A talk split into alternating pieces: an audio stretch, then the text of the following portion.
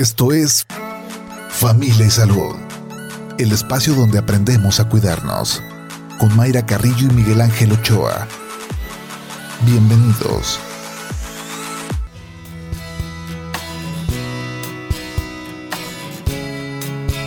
Muy bien, pues bienvenidos a Familia y Salud este martes 16 de 16, este martes 6 de diciembre. Ya voy, voy rápido, ya quiero llegar a Navidad, yo creo. ya me quiero ir de vacaciones, Chuck. Edgar. hombre, se acabo de regresar. Bueno, no me fui de vacaciones, estuve en Colombia en unas, este, fui a dar unas pláticas por allá a un congreso, pero bueno, ya estamos aquí el 6 de diciembre. Entonces, este, pues bienvenidos otra vez a Familia y Salud. Vamos a hablar en este, ya saben que en este programa pues hablamos de, de aspectos de salud con la intención de que pues usted, este, todos nuestros radioescuchas tengan pues esa información que es vital para tomar decisiones, para saber qué hacer en el aspecto de prevenir, sobre todo prevenir, para tener una buena calidad de vida cuando tengamos ya edades avanzadas, ¿no? Porque eh, digo, todo el mundo espera tener este pues llegar a viejo, aunque los jóvenes ya no quieren, ¿eh? Están viendo que nuestros, nuestros pacientes se están muriendo, como digo yo, desgraciadamente, lo voy a volver a decir aunque suene bien feo, meados cagados y viendo al techo. Y yo creo que precisamente la intención de, este programa, Doc, ahorita le damos la bienvenida al doctor Benjamín Aarón Cárdenas Zavala, él es, bueno, aprovecho, él es eh, cirujano oncólogo, nos visita del Instituto de Cancerología. Y precisamente vamos a hablar de, de cáncer, en este tiempo específicamente de cáncer de páncreas. ¿Por qué? Porque finalmente este, el cáncer pues cada vez está más presente en nuestra sociedad. Doc, bienvenido, ¿cómo estás? Muchas gracias, buenos días. Buenos días. Este, y como te decía, pues el, cáncer está, este... Sí, ah, definitivamente tiene que ver quizá el acceso a los sistemas de salud en poblaciones que estaban antes, eh, que no tenían ese acceso. Quizá eso influye que haya más casos de cáncer, pero también el estilo de vida y la calidad de vida hace que haya mucha, mucha enfermedad. Fíjate que, este, bueno, no sé si has revisado por ahí el asunto de los disruptores hormonales. Todo este asunto de, de la son alrededor de, este, bueno, una cantidad exagerada de sustancias que el ser humano ha generado, ha creado, que no estaban en la naturaleza y que están pues en, en, el, pues, en el ambiente. Y estimulando el, crecimiento tumoral. Tumoral, sí, o sea, en todo lo que te untas, te comes, respiras, pues en el agua, ¿no? Ahorita los, microplásticos, todo lo que se Claro, no sé si sepas, pero ya hay microplásticos en placenta, en leche de, en leche materna. y eso no quiere decir que no tengamos probablemente, por decir alguna secreción del ser humano en el semen, del hombre, pues, ¿no? Digo, porque esas dos este, fueron en mujeres. No, no, la reacción inflamatoria que produce el plástico seguramente eh, influye bastante en eso. Sí, fíjate que yo era doc, bueno, yo soy más viejo que, el doc, ¿verdad? Yo ya ando en los 62 años. Este, y ese, ese, yo creo que es un mito eso que tú comentas de, que no, es que antes no se diagnosticaba, no, antes no había realmente, o sea, eh, este asunto de eh, que también está relacionado a la calidad de la alimentación. Sí. No, y a mí lo que me llama la atención principalmente ahí en cancerología es que eh, ves cada vez más gente, pues, como dices, era el, cáncer, pues lo esperabas en la gente mayor, ¿no? Claro, en los adultos mayores. y ahora no, ahora ves mucha gente muy joven con enfermedad maligna y sumamente agresiva. Y eso, pues sí, asusta a uno aunque sea médico, uno también es humano y dice, uy, ojalá no me toque a mí también, pero sí, cada vez ves gente más joven. Claro, estamos inmersos en una sociedad en donde no frenamos esta mala calidad de, alimentación, no frenamos, este, yo no he oído, no he escuchado, pues a lo mejor lo tengo que buscar porque sí creo que mucha información no la tenemos porque no la buscamos o no, no coincidimos con ella en algún momento, pero yo no he visto alguna sociedad médica quejándose de esto, ¿no? Decir, oigan, este, a ver, momento, tenemos que parar la producción de estas sustancias, tenemos que parar la producción de, estos alimentos, la producción de, la metodología probablemente de preparar alimentos. Sí, definitivamente. La, estamos cachando enfermos, ¿no? Exacto, no, no Sí, eso. Bueno, ya, ya estamos, hay una, no sé, Doc, si, si has escuchado de lo que es la medicina funcional, donde yo estoy ahorita muy metido, en donde sí estamos yéndonos a, atrás, ¿no? No nada más a, recibir al, paciente como que vengan, aquí estamos, enférmense, aquí los recibimos, ¿no? a prevenir las, Sí. Oye, Doc, pues vamos a hablar precisamente de, un problema oncológico, pues esa es tu, especialidad, este, que es el cáncer de páncreas. Este, platícanos un poco rápidamente dónde está el páncreas, para qué funciona y qué sucede. El páncreas es un órgano que se encuentra eh, en la parte posterior de los intestinos, eh, en el abdomen, en la, en la boca del estómago, como dice la gente. El páncreas es el que se encarga de funciones, de cuestiones hormonales, principalmente la cuestión de la insulina, que es la que se encarga de la, del metabolismo o de, consumir los azúcares principalmente. Otras sustancias que genera el, páncreas, pues, pero prácticamente todo es cuestión hormonal pero su principal función es mantener los niveles de glucosa en un nivel óptimo y funcional para que el cuerpo funcione adecuadamente. Muy bien, que es lo que nos va, bueno, es una de las de las de los sustratos alimenticios que nos generan energía, porque la grasa también, lo genera y a veces es, bueno, no a veces es mucho más importante la alimentación con grasa que con carbohidratos. Oye, Doc, ¿y qué pasa con el con el cáncer de páncreas? ¿A qué este a quién les les pega más ahora que hablamos de los géneros? Este, principalmente el páncreas, el cáncer de páncreas le pega principalmente a los hombres, es más común en los hombres y tiene una relación muy fuerte con el tabaquismo. El tabaquismo es una de las, de las causas importantes del desarrollo de, cáncer de páncreas. Eh, las pancreatitis crónicas es otra, eh, es otra entidad, entidad que la genera, pero lo que está más relacionado y lo que se ha visto que tiene fuerte impacto para para presentar la, enfermedad, pues es un tabaquismo intenso. Claro, y tú hablabas mucho de, bueno, nos mencionabas al inicio, en uno de tus comentarios, precisamente de la inflamación. Sí. ¿No? Y la este pancreatitis crónica, pues es una inflamación eh, que se da principalmente en pacientes eh, prediabéticos o diabéticos y que esto pues tiene que ver mucho con lo que comentábamos ahorita, que es la alimentación, ¿no? Ya la alta ingesta de carbohidratos produce que que el páncreas esté en una actividad muy elevada de funcionamiento y eso pues genera tarde que temprano inflamación en el mismo. Claro, sí, y es que en realidad el ser humano no está hecho para comer la cantidad de los azúcares que comemos. Y más refinadas de esa Claro.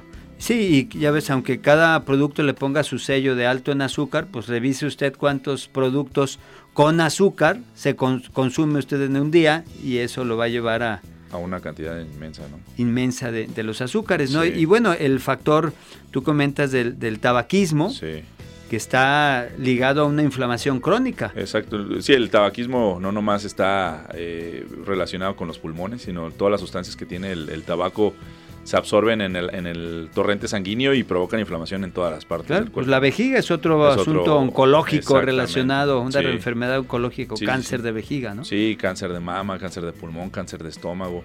O sea, prácticamente el, tabaco se relaciona con todos los tumores malignos, pero en el páncreas particularmente sí se ha visto que los pacientes fumadores tienen una o hay una relación importante del cáncer de páncreas con alguien que, fumó. Que, tuvo, que, que fumó o que, estuvo cerca de un fumador. Exactamente, sí, también a veces el, humo del cigarro pasivo es el, eh, sigue siendo, es más agresivo en ocasiones que para el propio fumador. Claro, ¿verdad? O sea, todos nuestros radioescuchas que fuman, pues ya tienen otro, otra buena razón para, dejar de, de, quererse parecer chimenea sin estar la estructura para hacerlo, ¿no? Sí, sí ahora Doc, este, esto es con respecto a, los géneros. ¿Qué pasa con las edades?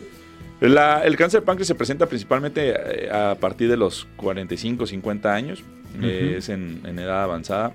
Eh, no, pues en jóvenes, ¿no? Digo, 45 años. Sí, bueno, todavía, pero sí. Sí, porque si estamos hablando que hay una sobrevida estadísticamente de... Sí, eh, la mujer anda en los 80, El, hombre en los 75, pero cada vez tenemos más este, centenarios, más personas de, edad. Pues andas hablando de la edad de la mitad de la vida, ¿no? Exactamente, sí. Entonces, pues... Sí, es común en, pacientes jóvenes, 45, 50 años, pero sí, eh, pues prácticamente a partir de esa edad es cuando puede llegar a aparecer. Claro. Muy bien, pues vamos a hacer una pausa para volver con el doctor Benjamín Aarón Cárdenas Zavala. Él, es, les recuerdo, es, onco, este, es cirujano oncólogo, oncólogo del Instituto Jalisciense de Cancerología. Así es. Ahorita volvemos. Familia Salud, donde todos aprendemos a ser saludables para vivir mejor. Regresamos.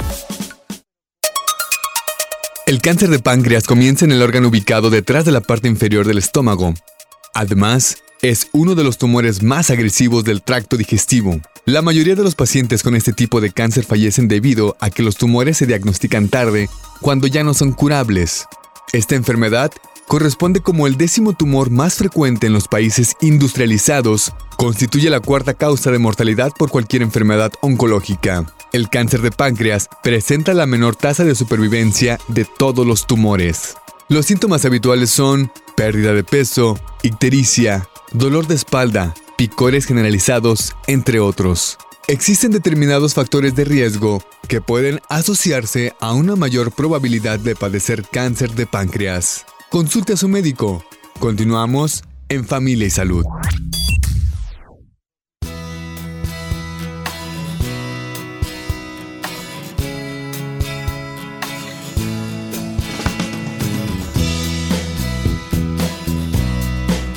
Muy bien, pues volvemos con este tema del cáncer de páncreas. Estamos platicando con el doctor Benjamín Arón Cárdenas Zavala. Él es eh, cirujano oncólogo, oncólogo perdón, del Instituto de Cancerología.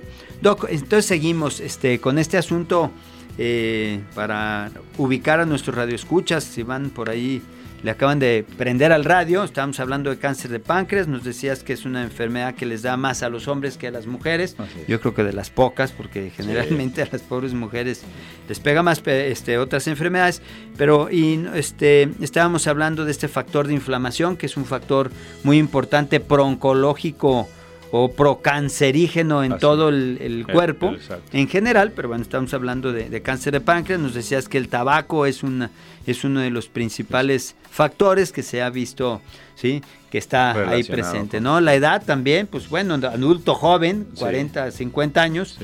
Y este, y, ¿qué, qué, pasa? Hay diferentes tipos de, células eh, que se, se modifican en el páncreas después de esa inflamación constante o es uno solo?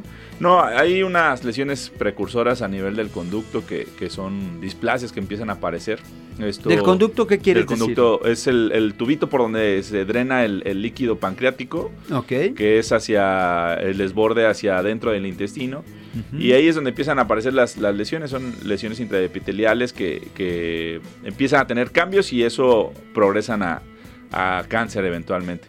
Desafortunadamente pues no hay la posición y la ubicación del, órgano no, no permite, a diferencia, por ejemplo, de la mama, el colon, el estómago, no hay forma de, detectarlo a tiempo, pues, o sea, de, decir, este paciente puede tener, hazle una endoscopía o hazle un estudio eh, dirigido para ver si, si, tiene algún cambio, ¿no? Desafortunadamente, en el cáncer de páncreas se sabe que existe esa lesión, pero ah, la gran mayoría de los casos, alrededor de del 85% de los pacientes que, presentan esta enfermedad, pues van a presentarse ya con una enfermedad avanzada, ya cuando la enfermedad es prácticamente irresecable. Claro, es, digamos, podríamos decir que es, yo creo que no es, yo iba a decir que era una enfermedad silenciosa, pero no creo que sea silenciosa, más bien la sintomatología se... Es muy sorda.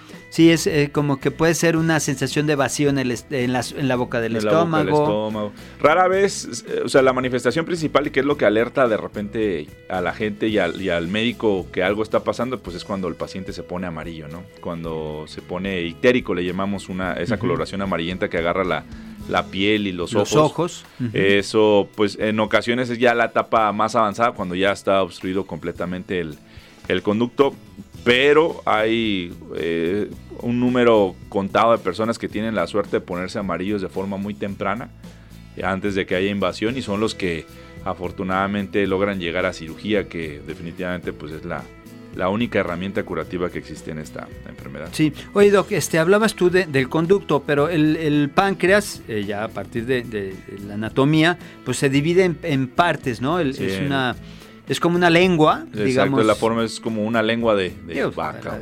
Sí, ajá.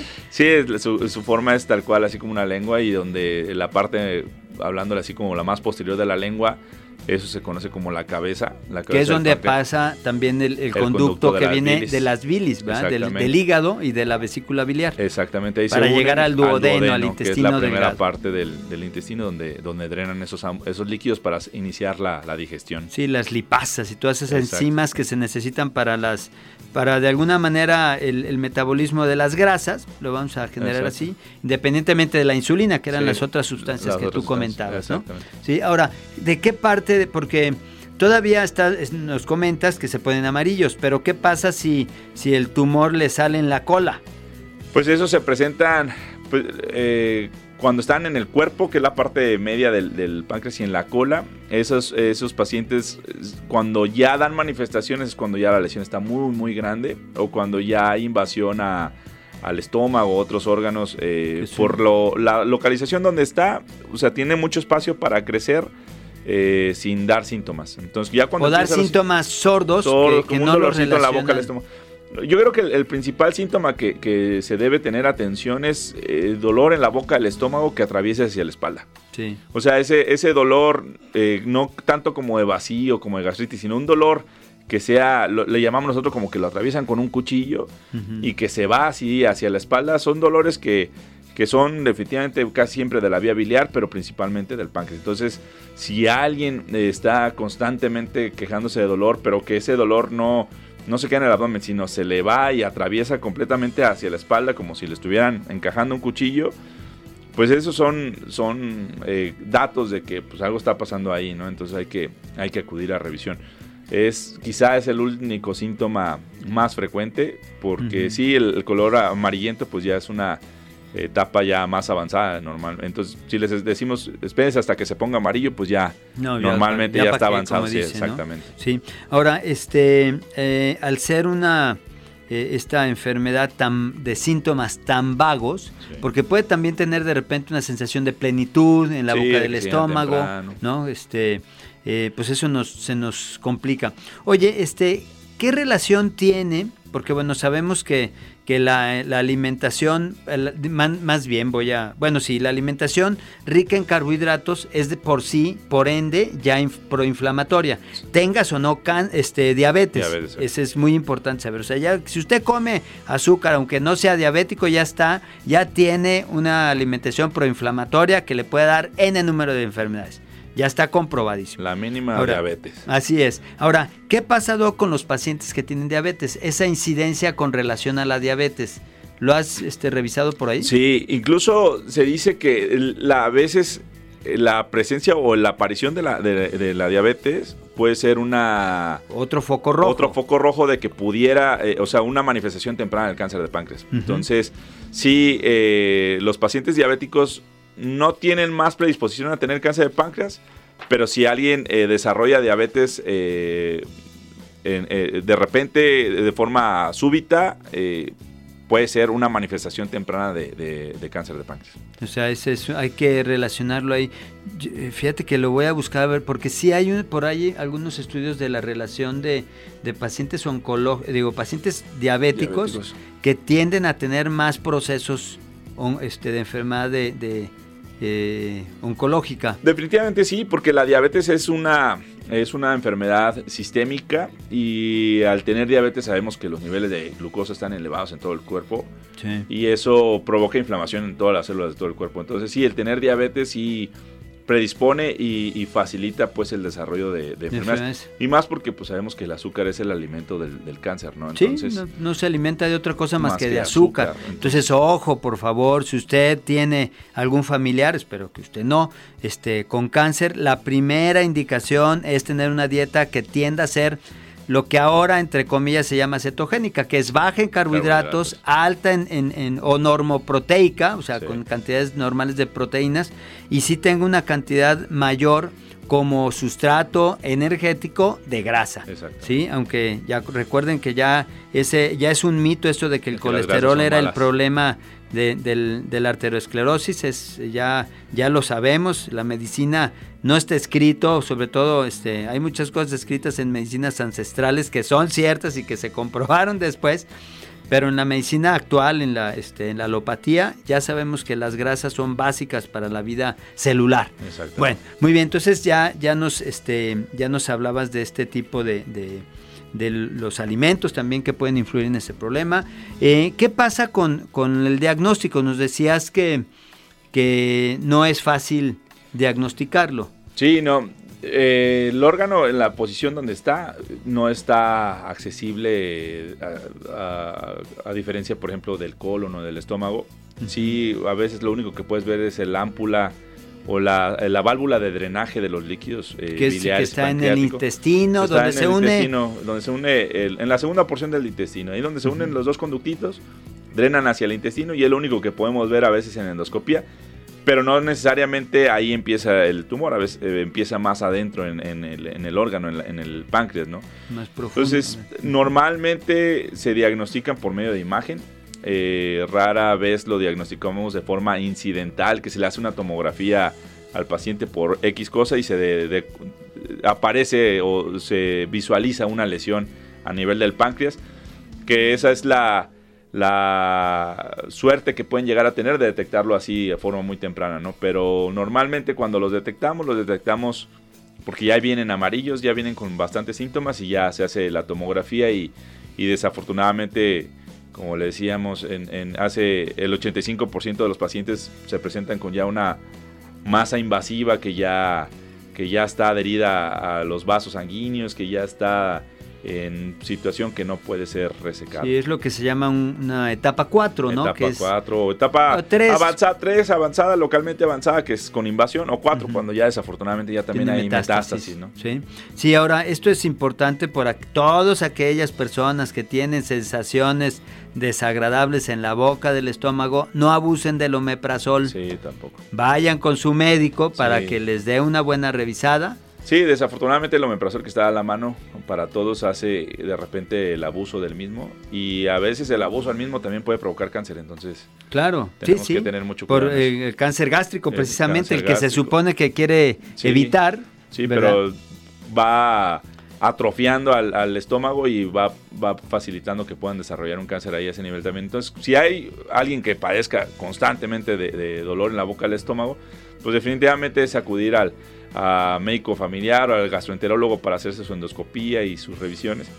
Y a veces eso podría ayudar a que se detecte de forma temprana un tumor. Claro, sí, también les recuerdo que el, el famoso complejo B tiene que ver con, con la, el omeprazol, inhibe la, la- la formación de algún de una de las partes, de uno de los complementos de, del La complejo. vitamina B2. Sí, pero recuerden que el, los- el complejo B en general, estoy generalizando, mo- tiende, igual que muchas otras este, vitaminas, incluso la- el ácido ascórbico, tienden a reparar el ADN.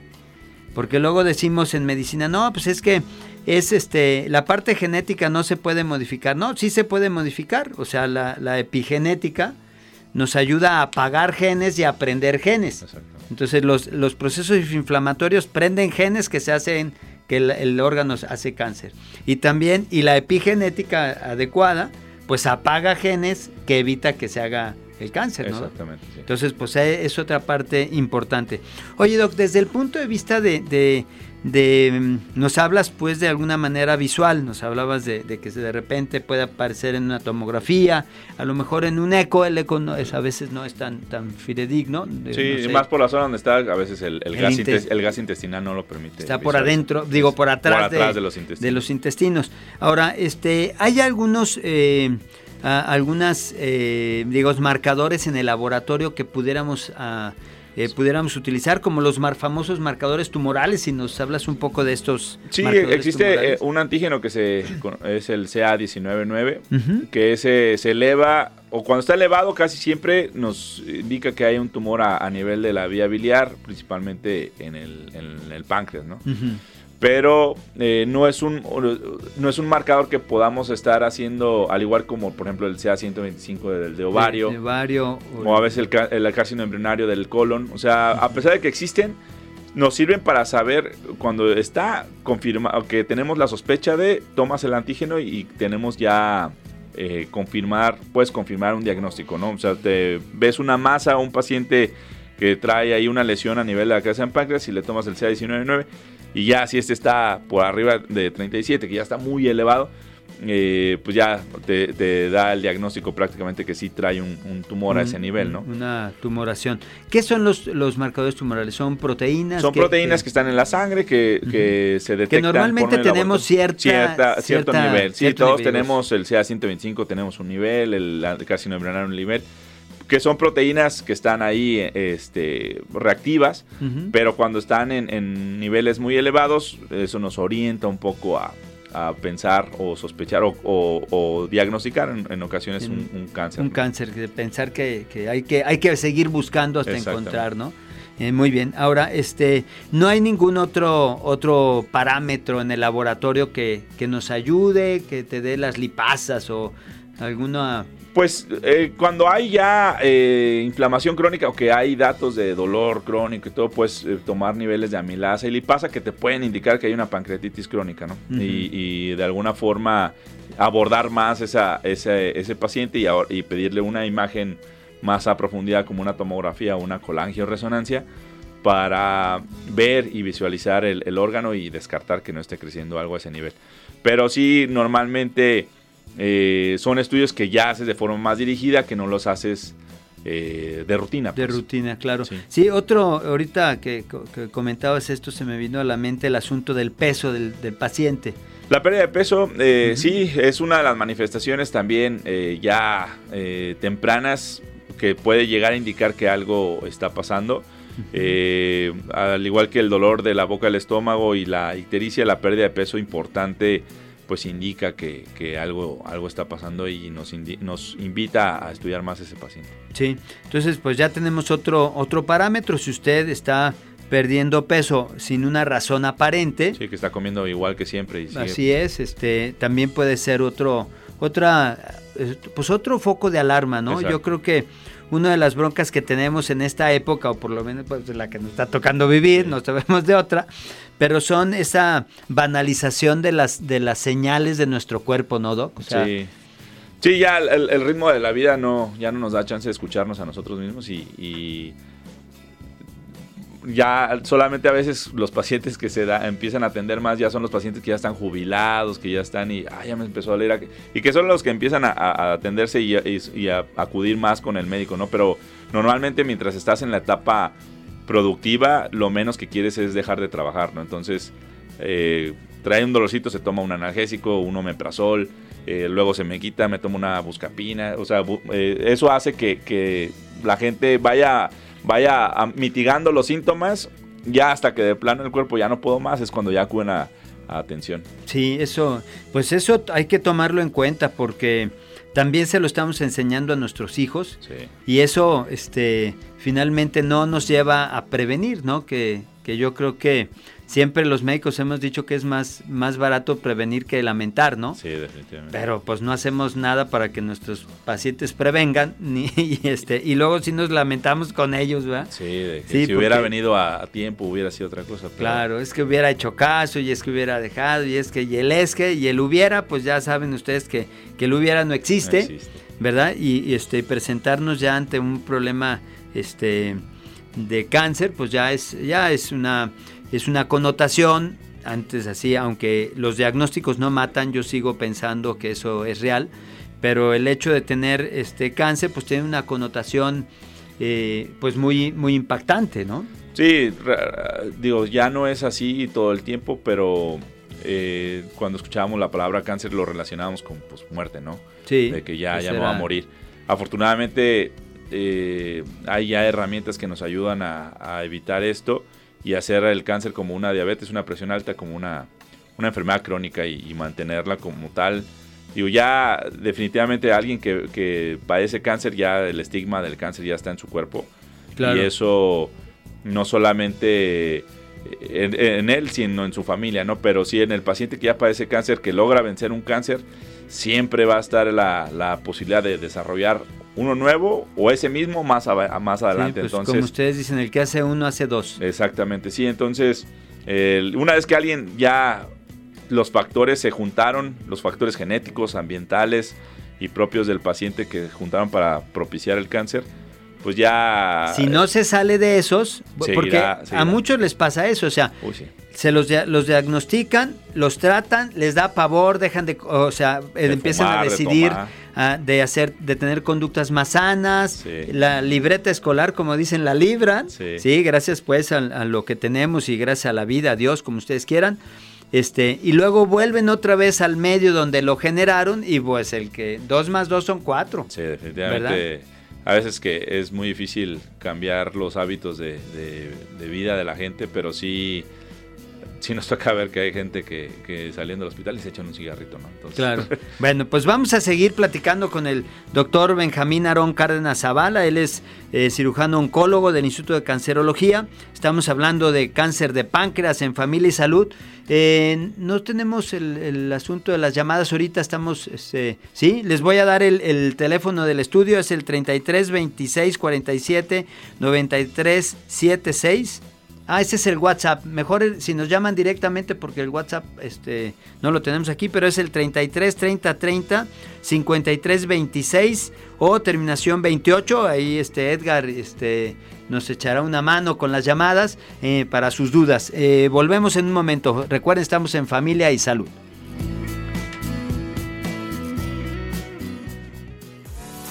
Estás escuchando Familia y Salud. Continuamos. Familia Salud, donde todos aprendemos a ser saludables para vivir mejor. Regresamos.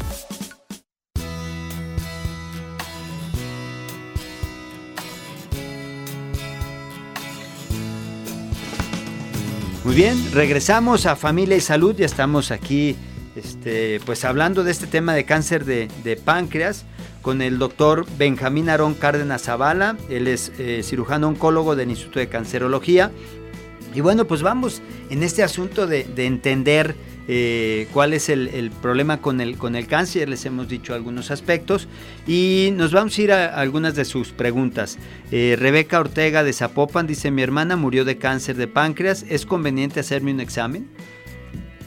Definitivamente sí, no porque tenga eh, riesgo de padecer el mismo tumor, pero sí la cuestión genética puede influir. Entonces, no nomás hacerse un examen dirigido al páncreas, o sea, hacerse un examen general. Eh, dependiendo de la edad que tenga, pues su mamografía, su ultrasonido, eh, ya si ya rebasó los 45 años, su colonoscopía, sus exámenes de sangre anuales. Entonces, pues es algo, una rutina que deberíamos de tener de por lo menos una vez al año y lo ideal es cada seis meses acudir a, medicina familiar para hacernos un buen chequeo, ¿no? Sí, ahora Doc, yo voy a aprovechar la palabra de, hacerme un examen. Yo creo que hay que hacer un examen de conciencia. Y hay que hacer un examen de conciencia en realidad de dónde estamos comprando nuestros alimentos, cómo los estamos preparando, o sea, qué cantidad de azúcar estamos tomando, eh, qué, otros factores de calidad de sueño, si estamos durmiendo adecuadamente, si no estamos durmiendo adecuadamente, si estamos tomando el, líquido necesario. O sea, hay que hacer un examen, pero no crea que ir al laboratorio. yo creo que es un examen de conciencia, de saber, bueno, hasta dónde yo estoy realmente colaborando con mi salud, ¿no? Sí, definitivamente. Ahorita me vino a la mente. No, pero sí, definitivamente. No nomás de exámenes de sangre, sino también. Sale. Hay este otro mensaje del doctor, eh, perdón, el señor José Mendoza de Tlajomulco. Nos hace el favor de comunicarse. Dice, el té amargo ayuda a prevenir el cáncer de páncreas. ¿Qué alimentos nos ayudan a prevenirlo? Pues eh, alimentos, como hemos como estaba comentando, alimentos que sean bajos en azúcares, principalmente azúcares refinados, pero sí evitar todo lo que es eh, industrializado, ¿no? Eh, lo, que más ayuda a evitar cualquier tipo de enfermedad, pues es comer lo más natural posible. Claro, sí, lo más orgánico. o sea, sí hay que, que ahorita sale más caro comer orgánico que, que, industrializado, porque recuerden que, este, el, uso, el uso de herbicidas, ¿sí? Los herbicidas desgraciadamente trabajan de una forma de quelantes, los quelantes son aquellos que atrapan sustancias y muchas veces los herbicidas este, eh, atrapan las, las, sustancias que nos deben de servir.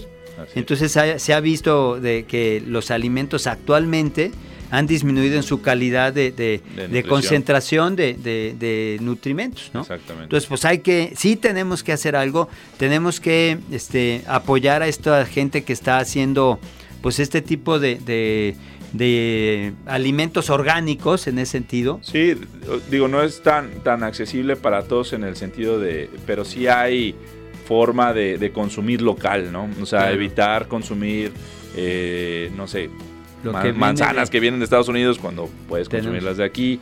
Igual, o sea, hay, promoviendo el consumo local, eso hace que, el transporte y el, congelamiento y todo eso que sean menos químicos que le tengan que poner a la comida porque para que aguanten el stand, ¿verdad? Como dicen, tienes razón, eso es, sumamente importante, ¿no? Y revisar en nuestro ámbito qué estamos, este, qué estamos haciendo para eh, promover la, contaminación o promover que haya más basura, o sea, todas esas cuestiones, hablaba el doc acertadamente del, del, microplástico, o sea, ¿qué estamos haciendo? Consumiendo botes y botes de agua de de plástico, ¿no? Sí, que los, eh, y luego del chiquito que te lo tomas y lo tiras, sí. Claro, sí, sí, hay que... Lo reutilizamos. Sí, sí hay mucho que hacer este, en, para nuestra salud, ¿no? Bueno, Doc, ahora, este, ¿qué pasa ya con el paciente eh, diagnosticado? ¿Cómo, está la sobrevida? Porque el problema del cáncer de páncreas, es, está, vamos a hablar de, de, cómo les va después del diagnóstico.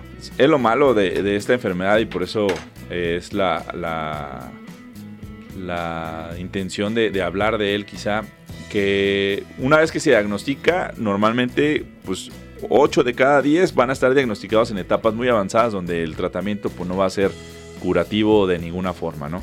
Solamente dos pacientes van a poder llegar a, cirugía y una vez... ¿De cuántos? Pues de 10. De 10, o, sea, de 10, dos llegan, llegan a cirugía. Y de esos dos, ¿qué sobrevida tienen? Sobrevida es el tiempo a ver, si nos Sí, sobrevida es a cinco años. Nosotros lo marcamos en oncología, tenemos, eh, marcamos la sobrevida a cinco años, que es como nuestro eh, límite para decir eh, tuvo paciente sobrevida o no. Desafortunadamente los pacientes de cáncer de páncreas tienen una sobrevida a 5 años del 5%. O sea, o sea el 5, nada más el 5 de, de, cada, de cada 100 llegan a sobrevivir al cáncer de páncreas. Sobreviven 5 años. 5 años. O sea, que de, de 100 pacientes que tienen cáncer de páncreas, a cinco años nomás vamos a llegar cinco. Ok. Eh, otros 95 fallecieron en el tiempo anterior. Entonces es una alta mortalidad la que presenta esta enfermedad.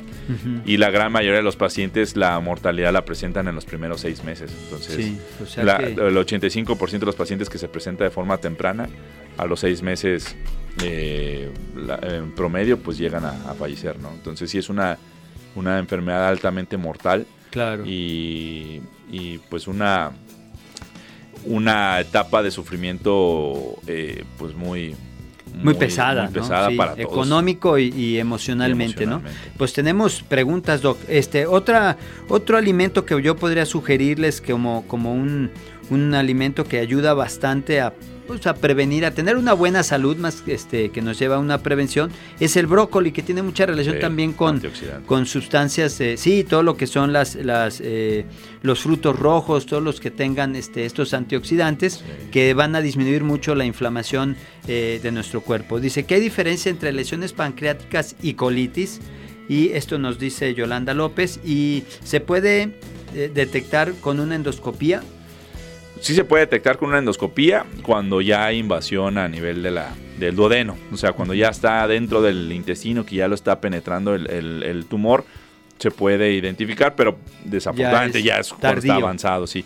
Y la colitis, pues prácticamente, o sea, es, es a lo que platicamos hace rato, o sea, una colitis persistente, que no se quita, que, está eh, constantemente y con, con avance del dolor, pero principalmente si ya se acompaña de, dolor hacia la espalda o de pérdida de peso, pues sí, ya hay que, hay que hacer estudios más, más, más adentro, ¿no? Sí, recuerden que el itis en medicina significa inflamación. Dice, me, detecto, me detecto una bolita en el lado derecho. Derecho será inicio de colitis. Esa ya nos, nos habla la señora Galeana, Sofía Galeana, entiendo. Digo, cuando se palpa una masa en abdomen, siempre es importante eh, no... Pues en cualquier lado. Exacto. Ya una masa que está en cualquier parte del cuerpo, eh, pues hay que atender, ¿no? Entonces, si, si se palpa una lesión, una masa, una bola a nivel de, del abdomen, pues sí hay que acudir a, revisión para ver que no sea algo, algo más grave. Sí, dice, mi padre tuvo dos hermanos que murieron de cáncer. Fumaban mucho. ¿El cáncer fue por fumar o genético? ¿Hay que hacer exámenes para saberlo? El cáncer es multifactorial, entonces sí definitivamente hay un factor genético importante y más si fueron dos, dos de la misma familia, hermanos, eh, o sea, si tenemos familiares cercanos, tíos, eh, abuelos, eh, hermanos, padres que han padecido cáncer, eso habla que tenemos predisposición a.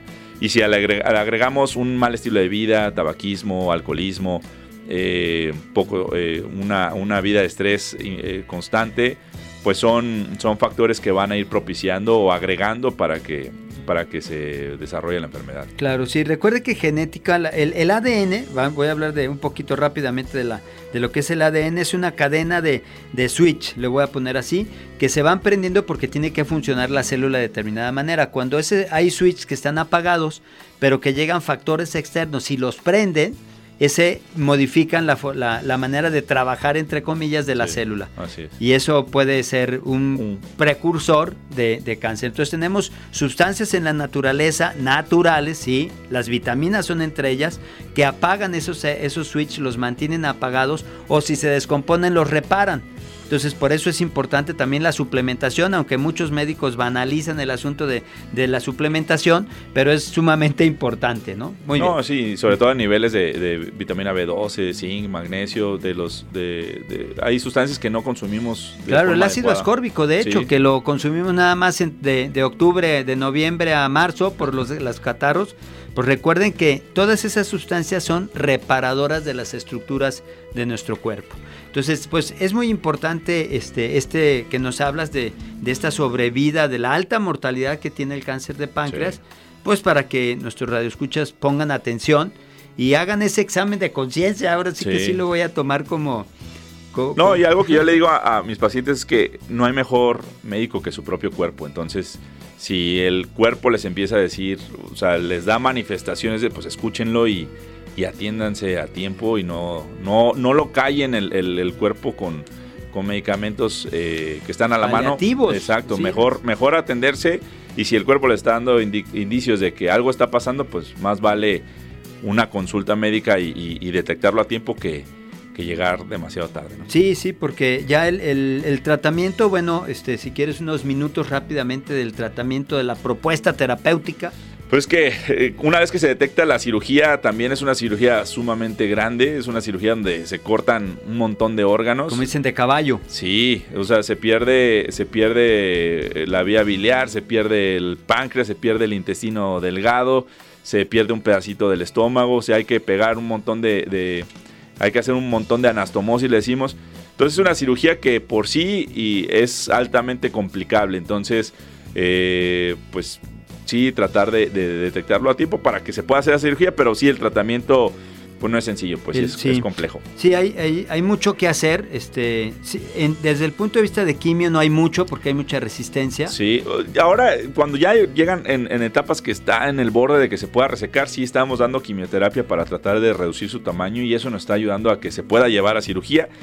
Lo que, lo, que queremos nosotros como oncólogos es lograr bordes libres. Entonces, eh, cuando, eh, cuando están así de que no lo vamos a lograr, sí les damos quimioterapia y sí logra reducir y sí, sí llevamos a esos pacientes a ser resecables. Pero bueno, eh, la calidad de vida después es Sí, ya tener ¿eh? esa cambia, ya no es la alimentación la misma que la del inicio. Claro, sí, y hay muchas cosas que también se pueden hacer al, al, a la par, pues desde una alimentación adecuada, factores de inhibición competitiva con análogos estructurales, hay ciertas cosas que están ligadas a una a, cooperar con ustedes los oncólogos desde el punto de vista de, de alimentación, de suplementación que que también pueden ser factores interesantes ahí. Definitivamente. ¿Verdad?